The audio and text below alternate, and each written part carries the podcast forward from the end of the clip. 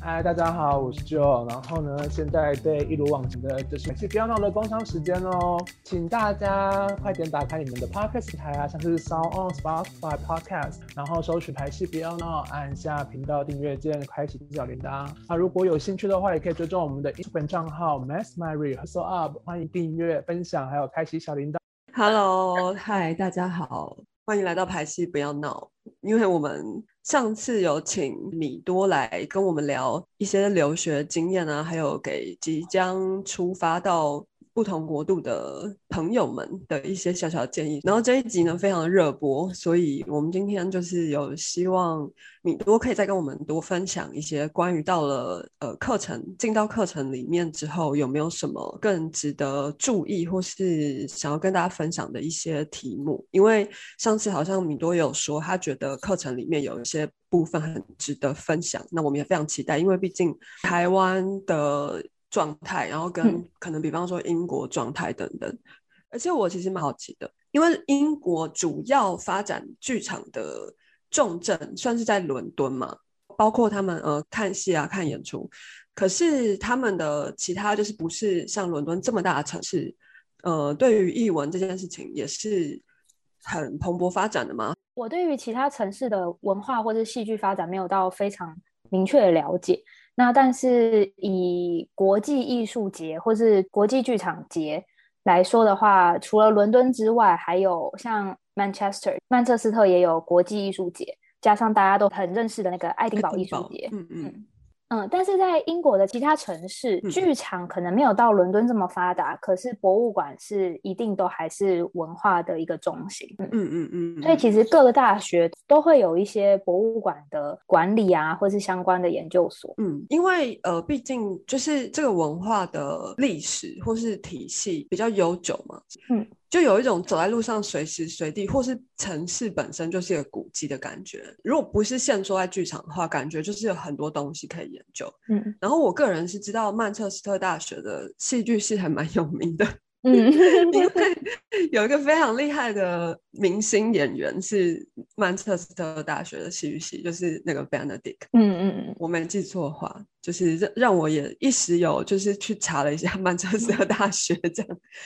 超好笑，很一种很迷妹的行为。刚刚世英说那个呃，英国很多城市就城市内部就很像一个博物馆，我觉得这这这个真就是体验非常深刻。就是我们之前有一门呃，在 Precession 的时候有一门课叫做 Mapping the City，我们就是会在整个城市伦敦的城市里面到处去走，然后会找到你想要做报告的主题。然后那时候就发现，其实伦敦这么大，就是发展商业发展很大的这个城市里面，它还是保有很多非常久、非常久以前的历史古迹。然后可能就是一个墙壁这样，一个断垣残壁，但它就是矗立在繁华的 城市街道上面。就是有一些什么西元前的那个罗马那时候到伦敦，嗯，然后在那边盖的城墙，这样就是这些东西他们都还留着。然后我就每次去博物馆的时候，就觉得，我觉得英国人一定有收集一批，就是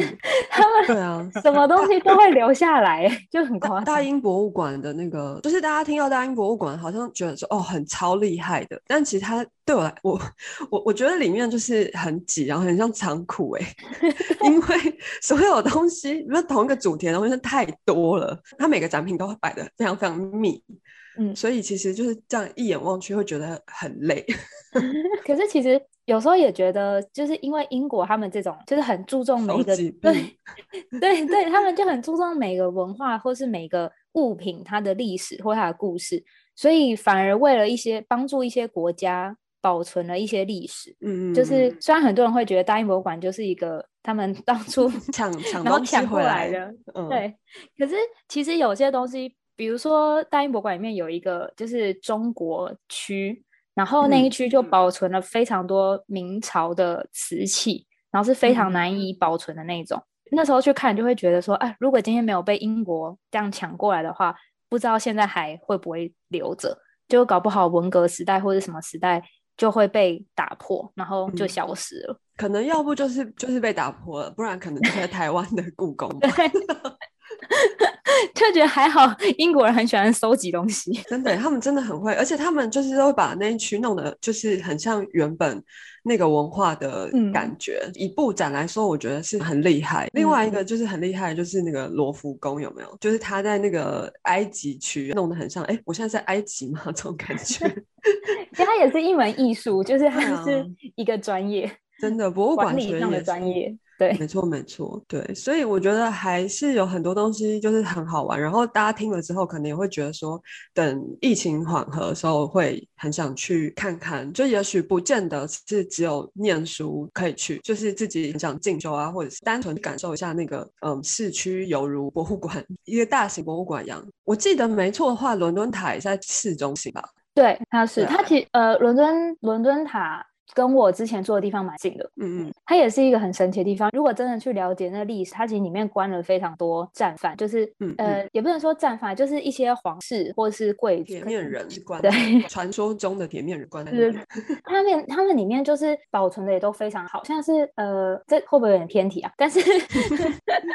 就是大家如果对莎士比亚的剧本有了解的话，应该就会知道理查三世，嗯，就是他把那个他的算侄子吗？就是关。关在伦敦塔面，然后但是之后就再也找不到这那对兄弟的尸骸，嗯，就是完全不知道他们去哪里，就是消失了这样。然后伦敦塔里面的有一栋，就是有一间就有墙上就有写这个故事，然后就会写说，呃，他们应该就是可能就死在这个地方，或是可能被送去哪边，然后就就可能还在这一块土地上面。对，那他们的故事保存后，还有整个历史，就是会让你知道说历史发生在你脚下的那种感觉，其实是蛮厉害的。不会啊，不会偏，毕竟莎士比亚都出来了，还是不要闹。非常建议大家去英国那个玩之前，可以看一下莎士比亚的，对，看一些 BBC 拍的，其实拍的也蛮好的，或是看一下 NT Life 的一些，对对对，因为这会对于你就是了解英国历史会非常非常有帮助。去看那些那个西敏寺，因为西敏寺里面非常多的人物都出现在莎士比亚的剧本里面。嗯嗯嗯。对啊，呃，其实我们一开始本来是想要说一下译文产业商业化这件事。我觉得刚才聊到一些情况，就已经蛮有在说明这个状态了。因为毕竟，怎么样让艺术这么听起来就是好像有一点不是很亲近人的感觉，可是我们却有很多人愿意去，比方说去莎士比亚的呃剧场，然后去，你知道什么？有点像是家乡。对对对，有点像是去朝圣那种感觉，所以我觉得其实呃，英国在消费莎士比亚这一块就不遗余力耶。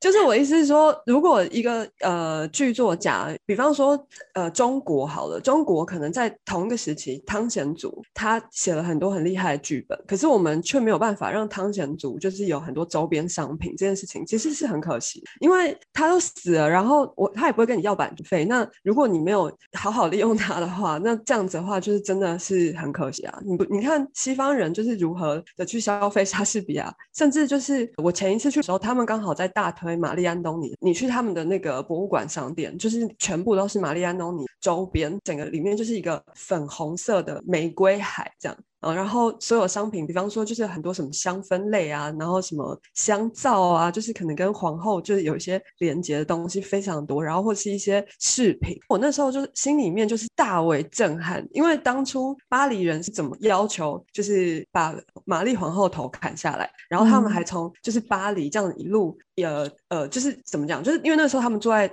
凡尔赛宫，然后那是巴黎的。市民就是那种中下阶层人，是这样一路杀到凡尔赛宫来。然后那时候他们在那边喊，就是要处死玛丽皇后，而且玛丽皇后真的也被处死了。可是现在他们却用玛丽皇后就是这样大赚一，我就觉得哇，这真的是一个了不起的产业，就是竟然可以不知道玛丽皇后如果就是地下有知的话，就是会怎么想，这样可能会很无奈吧。其实我说到这个，我觉得这件事情就是商业化、译文产业商业化这件事情，跟我在英国我们研究所那时候有一个必修课叫做《资本论》，就《资本论》。对，然后其实是有非常非常大的关系。这个或许也是我们台湾人对于文化产业的一个困难，因为我们对于文化产业，我们没有那么明确知道它的价值在哪里。就是他的他到底给给我们这些看的人或是做的人带来什么样的资本？那如果我们不明白这个资本的时候，我们就会不知道怎么往下去延伸。然后，可是，在英国，至少在我学习里面。对他们来说，文化或是艺术产业，它其实是一个很高的资本。那个很高的资本是指它是一个叠加上去的，就是文化资本，英文就是 cultural capital。这个东西它不是这么轻易可以获得的，然后它是需要有往回溯，就是你的经济资本，就是你的经济资本会先决定你的教育水准，或是决定你的呃你生生长的环境。那这个生长的环境呢，其实就是所谓的。嗯，社会资本，然后因为嗯，你的生长环境也算是你的文化资本之一。嗯，那然后它会再度影响到你的社会资本，社会资本就是你认识到的人。所以其实去看戏对他们来说，它就是一个社交的场合。那你能够有闲有钱，能够去看戏，或者是去逛博物馆，或是收藏这些艺术品，相对的，它就是代表你的社经地位是很高的。嗯嗯嗯，所以以前他们是就是皇家贵族都非常喜欢去看戏，然后但是这个可能不是。一般平民老百姓能够享受到的生活，所以对他们来说，做译文，或是你有一个博物馆，或是你能够做这件事情，或是你投资这件事情，它其实是一种象征。嗯嗯嗯，像我觉得，如果比方说以前可能只有呃王公贵族他们可以去看戏，但是如果到了近代，大家可能会会有两种呃心态，因为现在比较没有就是所谓贵族跟平民之分的嘛。可是我们就是还是会想说，哎，很想要去体验一下以前贵族看戏的那种心情，所以我就很愿意去剧场啊去体验。然后或者是现在这件事情变得有一点普及了，大家会觉得说啊不行，这是一个流行，那我也是要跟上流行这样。我觉得看怎么操作，但是。其实基本上就是能够让它变成一个呃普遍大家愿意花钱去做的事情是很重要的。嗯嗯嗯嗯。然后这个，我突然想到，就是有一本书，然后它里面就有讲到，就是剧场存在，嗯，它本来就是一个资本主下的东西。当你一个是有剧院，才是它它剧院也算是一个吃的发展标。然后还有像是进去剧场看戏，我们都会分成分区，会有不同价格，这也是一个区位的划分。所以像在英在欧洲，他们有一些。就是不不是有不同楼层，然后还有一区就是专门就是包厢型那种，就是在区分这些东西。嗯，我突然想到这个资本。嗯嗯嗯。其实说到呃一般平民百姓就是看戏的这件事情，那时候呃我们在上文化理论的时候，其实我们有聊到这一部分，就是剧场如果今天不是不只是文化的象征或是地位的象征的话，它还有什么意义？然后那时候就讨论到 festival，就是。呃，市集或是游行的，嗯，呃，这样的一种戏剧或者剧场的文化，比如说意大利即兴喜剧，他们其实是会到处去各个城市，然后不一定是在剧院，也有可能是在路边演出。那这些这些文化的产生，或是这些形式的产生，其实是政府所需要。那时候我们透过文化理论研究里面去了解到，说其实政府是需要人有一个发泄的出口。就是今天假设他们没有这些剧场，没有这些戏剧，就是街道上的戏剧，那人可能会把这些精力储存，或甚至爆发，爆发可能就是革命。所以，但是如果你能够用很多个 festival 让一般民众去宣泄这个不满，或是不管是对于政府的讽刺，或是对于一些事情的不满，或是对于社会的不公平，宣泄出来之后，他们比较不容易发生革命。除了社经地位之外，另一个层面可能就是政治意义。嗯，所以如果其实凡尔赛宫就是早一点开放的话，说不定就不会有法国大革命。他可能觉得哦，就有宣泄到这样。我刚刚想到，因为讲到 festival 这件事情，我刚刚另外想到就是威尼斯，他们二月不是有一个，就冬天的时候会有个面具的 fest。然后这件事情就是很对威尼斯来说是一个非常非常大的观光收入的益助，因为全世界的观光客都会在这个后来要看那些面具。我就想到说，那比方说白昼之夜啊，就是呃。它原本是一个起源在法国的一个活动嘛，比较像是城市的呃，利用城市本身就是去发展一些艺术的法行为啊、发生等等。那现在台湾也有这个活动，所以它变成一个常态性的活动之后，那就慢慢开始有一群观众去关注，然后可能每一年都会想要参加。对对我来说，它又没有那么。呃，严肃，因为它基本上就是在路上这样随处可见，然后走来走去，然后你就是有点像是在逛街的感觉的那种轻松的呃去参加，然后我就会觉得这个门槛就没有这么的高，所以大家可能嗯久而久之，因为现在我发现，就是比方说白昼之夜，就会有一群固定的人，他们就是会每年都会去参加。那久而久之，好像白昼之夜还有就可以系列化，或是商品化，或是更开开发更多可以消费的项目，这样。嗯嗯嗯，对，就其实很多事情，好像其实说起来，台湾也慢慢在发展当中。但是当然，呃，在呃行之有年这一块，或者是在成熟度啊，或操作的呃议题上，或是熟练度，可能当然还是以欧洲，或是比方说英国，可能就有非常非常多的范本，是就是已经做的非常的精准了。嗯嗯，就是不知道米多在求学的时候是做，就是看到这些例子啊，或者是精彩的案例啊，或是对。那我在英国的时候没有到说去参加非常多的 festival，可是英国人也是就是很喜欢各种就是集会或是群聚，然后。然后那时候，呃，那时候因为我在英国的时候，其实看了很多沉浸式的剧场，就是 immersive theater。然后，呃，英国这方面发展也蛮好的，就是也蛮大型的这样。就是比如说大家很熟悉的 Sleep No More，就是 Punch Drunk 这个公司，其实就是英国起源。他们其实二十年前就开始在做沉浸式，所以我那时候有去参加一个 festival，它叫 The Vault，它的地方非常的神奇，它是在像是车站的底下，然后车站底下有很多的那种有点像防空洞，可是我不确定不确切知道它到底是什么洞，但是可能就是个隧道，那里面有非常多的洞的，他们就整个剧场就是在那个里面，然后 The Vault 算算是。呃，伦敦蛮大型的，为期三个月的沉浸式 festival，它就会是在每一个洞里面呢，就是有一些小的团队，然后会在会演出各种不一样的沉浸式。我那时候有去看了几个，然后他们的编制其实都不大，然后有一点点像我们呃组织的方式，有一点点像易碎节，就是意思就是说，它其实。不需要说你要很豪华，然后他是希望你可以尽情的去使用这个地方，然后去创造不同的可能。嗯嗯嗯。所以那时候去的时候还蛮有趣，就是觉得哎，原来有这么多年轻人，然后想要尝试沉浸式的这件事情。然后这个是他们比较小型的。那如果中型或是大型的，呃，有一个有一个团队，不知道大家有没有听过，叫做 Secret Cinema，就是中文直翻就是秘密电影院。嗯嗯，然后 Secret Cinema 就是这也是我我原本有就是想说可以跟大家讨论，因为我觉得它是一个把艺文产业跟商业结合的非常非常好的一个点子。就是呃，他在英国，我不确定他是不是英国的起来的，然后但是他就是专门会去找一些已经有上映或者电影或是影集，然后把它变成沉浸式剧场。比如说之前他们做过零零七，做过那个星际大战。然后就是我那时候去看的时候，是他们是做这个，就是对他们一整个非常的。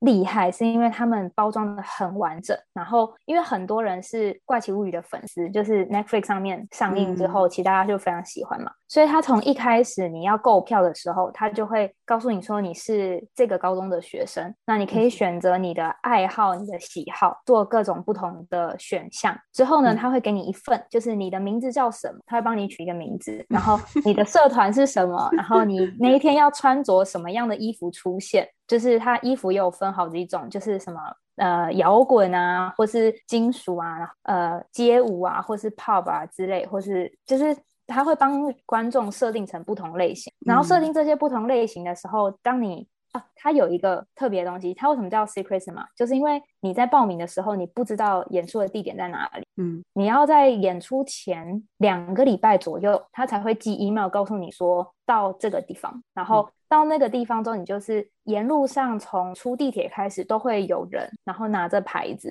然后他们是非常就是 involve 在里面那种，就会问你说：“哎，你要去那个学校吗？”就是因为你是那个高中的学生嘛。嗯，然后你就会，你就跟着那个指标走，然后就跟他，然后你就会看到路上有很多，呃，可能跟你穿的是很类似风格的，有有可能你就会知道，哦，他一跟你一样都要去看戏，可是他是不同不同社团的人，然后去到那个场地之后，他们就把它变成一个很大型的。呃，园游会，嗯，然后那园游会里面呢，前半段大概前三分之二的时间你是可以随意游走的。那随意游走就是里面是真的有吃的，然后也有玩的。每一个摊位里面，他们其实都有各自的任务。但那个任务就是你想解的话，就可以去解。就是一开始他们会告诉你这里面发生了什么事情，就是这个城市里面发生了什么事。看，如果你很有兴趣的话，你可以按照他的这个说法，然后去问谁谁谁，那谁谁谁就会告诉你什么事情这样的。但如果你觉得很烦，就是我就。只是想来休息，那你就我完全不想动脑也可以，就是 有这种观众吗？对，因为就是我那时候原本想要解，可是解到一半就觉得好累哦，以累。对，然后我就算了，我就很开心的去吃东西，然后去喝酒，这样就是完全就没有在 care 他的那个剧情线，但是也没有关系，因为他到最后呃三分之二的时间。他就会把所有人召集起来，因为你就会大概知道说，这个城镇里面其实发生了一些小孩不见的事情，或是一些诡异的事情。他会把所有人召集起来之后，变成一个大型的集会，之后他们就要学生开始就要抗议，就觉得这个市长有问题什么这些的。那你就会开始进到主线，进到这个主线的时候，他就其实会把故事告诉你，所以他会把所有人带到一个非常非常巨大的地方，所有人是在下层。那这个这个设计应该就是跟那个怪奇物语是有关的，就是怪奇物语有上下颠倒，然后所有人是在下层，那他们的演出就会在上的演出，所以就是他们把这个 immersive theater 做的其实非常的完整，然后也是跟商业结合的很好。就是我会提到这个，就是觉得其实英国把呃娱乐艺术，然后跟剧的这件事情，其实都嗯串联的算蛮灵活的，嗯嗯。对，听起来很像一种超大型密室逃脱，或者是环球影城的一个活动这样。呃，也也对，可是它，嗯，它其实很像一个超大型的。类似那种什么动漫展，要这样讲吗？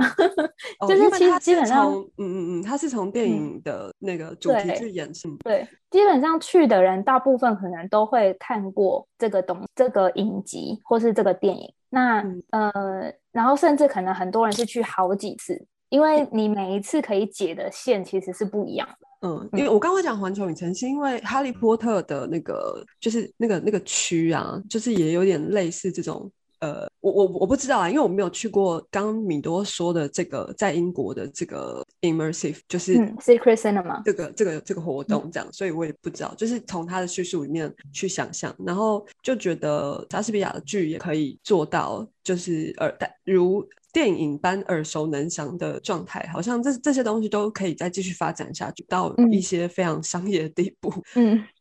真的，而且啊，说到商业的地步，就是呃，我会觉得他很聪明，是因为嗯，他知道既有的观众就是已经有一定的观众群，然后他就去跟呃 Netflix 或是跟这个原创的团队签合约，就说嗯，你还没有做过剧场，那我我可以帮你做成剧场。然后我把你们里面的环境变成真实，然后大家是可以进来玩的。那所以他他知道说他已经有既定的观众是哪些人，那大家可能也会因为有些可能没有看过。怪奇物语的可能也会觉得，哎，Secret Cinema 这个形式很特别，所以我就会想要来玩。那我也可能会回去去看，把怪奇物语整看完这样。然后他们现场卖超多周边，就是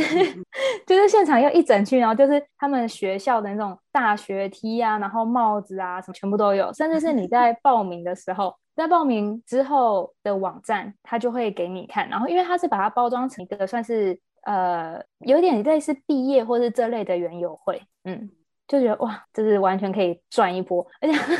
里面忘记是哪一个精品，好像是呃，我有点我有点没有那么记得是 Coach 还是什么哪一个品牌，然后有对有跟他们合作，所以其实在里面有一个他的店。嗯，然后他其实就在一个很大的空里面搭起一个非常巨大的帐篷。了解。那那这样的话，方舟我们有没有可能就是变成一个，你知道，就是真的我们进到方舟里面去体验这一届的一个活动，然后甚至可以就是玩是就是在里面玩地球自卫队这个游戏，就像一级玩家这样。对啊，其其实其实算，我觉得去看过他们之后，发现就觉得很多剧场的可能性。嗯嗯嗯，真的好想要把方舟做成一个环球影城哦。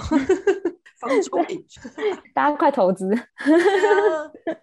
哎，我们现在有在开发，就是我们现在其实有在开发一个线上游戏，是可以像呃地球自卫队这样，就是玩家会进来，然后去就是像戏里面那样子解开这个公司的秘密。就我们好像会有这个活动，在在九月的时候。那大家是阿凯，大家是小西吧，比较像小西。对对对对对。就是会会去呃应征，然后可能用一个一些什么方式让他们知道自己被甄，就是甄选被这个公司甄选上，然后要来面试。对对对，就是会有有一个这样的规划啦。但是因为线上就是可能成本还是比较呃，就是会比较容易啦。可是如果说今天我们就对未来有一个很巨大的幻想的愿景的话，就会觉得说，哎，那如果它到时候打造成一个一个方舟世界，然后大家进去就是可以体验很多剧本里面提到的事情啊，或者是对，就是感觉也是很很令人兴奋的。哎，那刚才你说那个就是车站的地下道那个那个演出啊，它是要要售票的吗？要都要。可是，嗯嗯，这一点也是我觉得英国剧场其实做的不错的地方，就是他们的层级划分的非常明确。呃，其实我在决定要去英国读书或是申请英国之前，我在大四的时候就有先去英国一个月，然后那时候是去上莎士比亚的表演，然后在在英国的那个月，其实就看了蛮多戏，然后就发现其实英国整个产业它是把剧场的大中小。分割的很清楚，比如说我们很常听到的《狮子王》或是《妈妈咪呀》这种，它就是定目剧，就是这个剧场里面基本上可能不太会换了，或是它可能要十年或是很久很久才会换一出。那这一种戏通常都是音乐剧，然后我们就可以把它称为是大型的，因为它就是非常商业，然后就是一直转这样。然后中型的，中型的 话，我们需要一直转。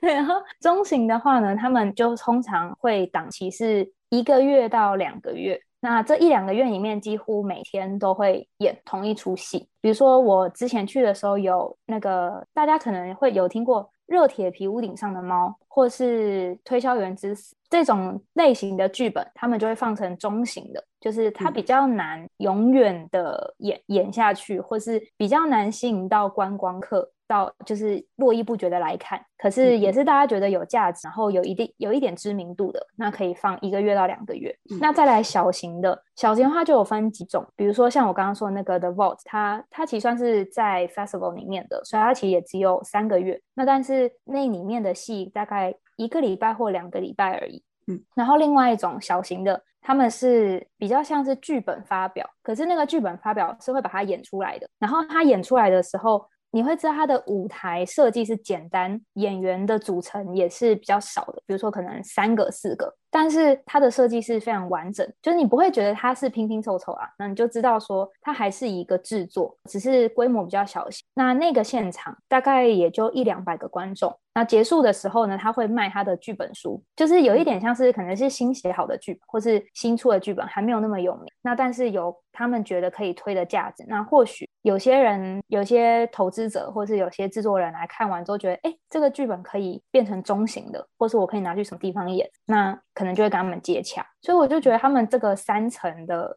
规划其实算是蛮蛮不错的。然后台湾可台湾现在有可能有可能就是大家很常在讲，就是剧院其实没有这么多，或是演出的地方其实大家都会争先恐后的在抢，所以很难说真的有一个场地是可以让你做大型那种几年一直演，或是也比较少也。原本也没有这么多场地，现在有那个水源，呃，可以连演三周之类的，就是可以让你演一个月，让你可以慢慢的回本。嗯，就是这个规，嗯，我觉得这个层级的规模，规模分层，其实对他们来说是蛮有效果的。我我觉得，呃，我们在就是因为我我们现在台湾做剧场，然后我我觉得还有一个。蛮不一样的地方是，我觉得我们其实在这个业界进入的门槛非常非常低，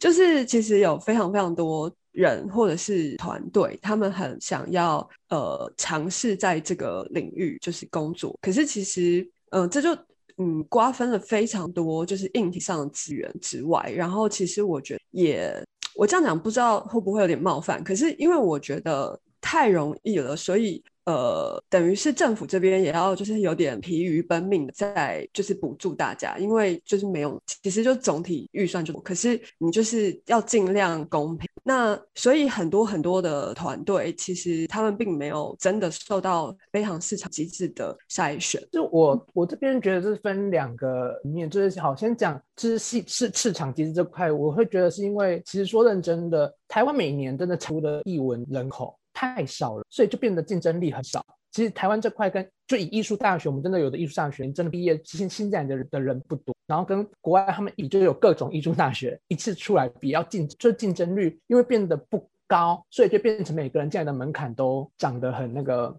就每个人进来的门槛也不会太高，因为本来竞争的人就不多，所以很像随便要进来就可以。然后在另外一边，我会觉得是就是比起存钱，重要的是赚钱的这件事情，所以是政策的那边，就是因为他每年的钱应该是政策那边，我会觉得政府应该是要把这个定位是要把译文产业真的视为是一个文化书，就像。不管是欧美国家，或是像进来的，就是韩国跟中国，他们已经开始往文化发展。到底台湾要输出的文化是？你如果一直把钱投进来这边，这边就真的很难。这样，我我就是这样，我这边的。你说把钱投进来，这很难起来，可以再讲。不是说，就是应该是政府要开始认真的来吃译文产业这一块，挹注更多的钱进来译文产业，因为一直都不把它用起来，它就你只要一直没有钱资助进来，认真正式投资这一块，它就不会起来。就像这次的译文助。你说纾困对啊，一文纾困，我去申请的时候，他说艺术行政人员不符合这个资格，因为他觉得这不必须要，他觉得真的他要补助的是表演者。我就想说，哇，这很偏差哎！我就我就觉得 这笔钱不是来自所谓的国家的艺术端的行政端吗？那想说，那你们的存在不是像他？你怎么你你可以访问他啊？你说那请问你是在做 什么的？对啊，可是其实我我自己其实比较是另外一种想法，就是嗯，其实我觉得应该是制作或是团队的思考方式可以转换。就是如果今天政府的就是生多生多粥少，那你就是知道很多人需要依赖政府的补助。那另外一个角度就是，如果我没有政府的补助的话，我怎么生存？其实这个也是我当初会很明，就是想要去读创业的一个很大的原因，就是因为我觉得，嗯，在译文产业里面的很多团队，的确很多时候都会是以政府能够给我补助多少为额度去思考我的制作规模。比如说之前可能会遇到一些团队是。就说哦，国艺会只给二十万最多，那我们就二十万做一出戏。可是二十万真的能够做到好什么样的程度，也不一定。也就是其实可能也没有办法到很满意，就是不管是创作者或是大家都不满意。那那我的想法就会是另外一种，就是今天我要开一间餐厅，就是我想要做这个生意，我不会去想说我开餐厅政府要来补助我，就是 我会想的是我要怎么样让我的餐厅赚钱。就是你从来不会去在其他产业工作的时候，其实很少人是会以政府补助为优先考量，或是你的收入来源。那大部分其实都还是以商业的模式去思考，说我今天要创这个业的时候，我要怎么样让它有价值，或是我要怎么样让它来赚钱。那如果是以商业的模式去思考，那或许政府政策的嗯资金给予它就会是一个帮助而已，它可能不会是你的主要收入来源。就是我我猜我猜刚才 Joe 的意思应该是说，在整体预算上，觉得呃，这应该说。两个部分，一个是可能他他觉得在政府对于这整个产业的投注，比方说我们可能每年在国防或是外交或是教育上投注的呃资那个成本是很高的，或者是可能高于艺术文化很，所以整体上来说，就是我们本来就比较贫弱了，然后所以呃各各个嗯就是产业呃就是在这个业界的人，他们可以。运用的东西就更少。可是我刚才也非常同意，就米多说，因为我之前有想过这件事情，就是如果我今天要开一个公司，我一定。不可能，就是第一考量是说政府会补助我一年多少钱去开一个公司，所以可能我必须要有能力去做自筹款的部分。其实，在一开始就是我们都还很没有知名度的时候，我们去申请补助，呃，你大概顶多就是可以拿到你那个申请金额十分之，就是最我说最惨最惨之后，所以其他的十十分之九就是你必须要自筹。可是这个自筹到底要怎么自筹呢？我觉得就没有人教我们，就没有人会。所以大家都会，就是应该是说他是必须要会，你应该知道说我要怎么去得到这个足够的资金，可是。大家不会，所以就很尴尬，就会说哦，那好吧，那我现在只有十分之一，那我就把这个东西的品质就打九，就是对打折，然后用仅有的钱去做。可是就像米多刚刚说的，这样没有人满意，因为对于创作来说，我等于是我原本想的东西，我现在只能做十分之一的成，然后观众可能觉得他看到一个就是很打折演出品质，所以没有人就是没有人开心啊，这好像就不太对。但是我们现在就很困扰。的在想，那这个自筹款到底要怎么来呢？因为我这边，因为我我我今年也要去读读研究所嘛，然后当在投计划就是申请教育部的时候，我会想要出去读的原因是刚刚米多跟欣欣讲的这一块块部分。嗯，因为如果要筹，我还是我本人是偏偏只是术业有专攻嘛，创作者要认真做。那自筹款这个部分就是属于像是行政端的边，所以嗯，任何一个产业的基底叫做 行政，行政就会对，所以我就会觉得这一块要去。就是要培养这种人才，就我想要去读，也是想要去读，要怎么去把人找进。不然我懂了，我懂了，就是我们应该要培养一些像，比方说张忠谋，但是他是可能是对于剧场有兴趣的这种大财，就是不能说大财主，就是一些资本家或者是那个金主这样子。只是可能他们，比方说，呃，台积电它是半导体，可是它当初一定也是从就是白手起家。可是剧场有没有对于这块就是有兴趣，但是他又有这么多 钱可以来投资的人？其实我觉得，嗯，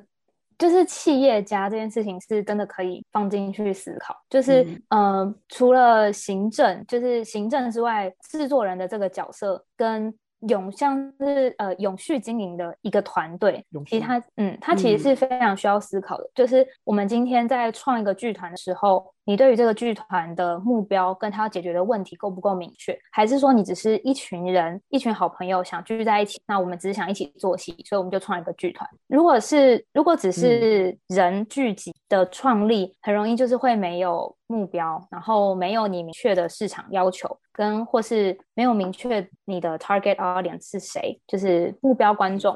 那那就很容易会走向一个，其实你跟其他剧场，你跟其他剧团是一样的状态。所以，呃，如果是一个企业的经营者，就是假设你今天把一个剧团当做是一个公司，嗯，那你一定是希望他，你要创立的时候，你一定是希望它可以成为你一生或者至少五年、十年以上的一一间一个产业或是一个商业这样。那如果呃这个时候有一个非常重要的事情，就是我们其实，在读书的时候也一直在学的一件事情，就是找到问题。其实那时候我们有做一个练习，我觉得蛮不错的。就是老师那时候就把我们大家分成成四个人一组，那你们四个人去提出来说，你想要某一个东西消失在这个世界上。嗯，就是比如说你觉得什么事情非常的烦人，然后你想要它消失，那你就写下来，然后之后就一组就讨论一个。然后比如说好，比如说我有我有一个组同学，我们讨他们要想要消失的就是垃圾，他们觉得这个就是这个地球有太多的垃圾，然后路边有垃圾什么，他们觉得很烦，他们想要让垃圾消失。嗯。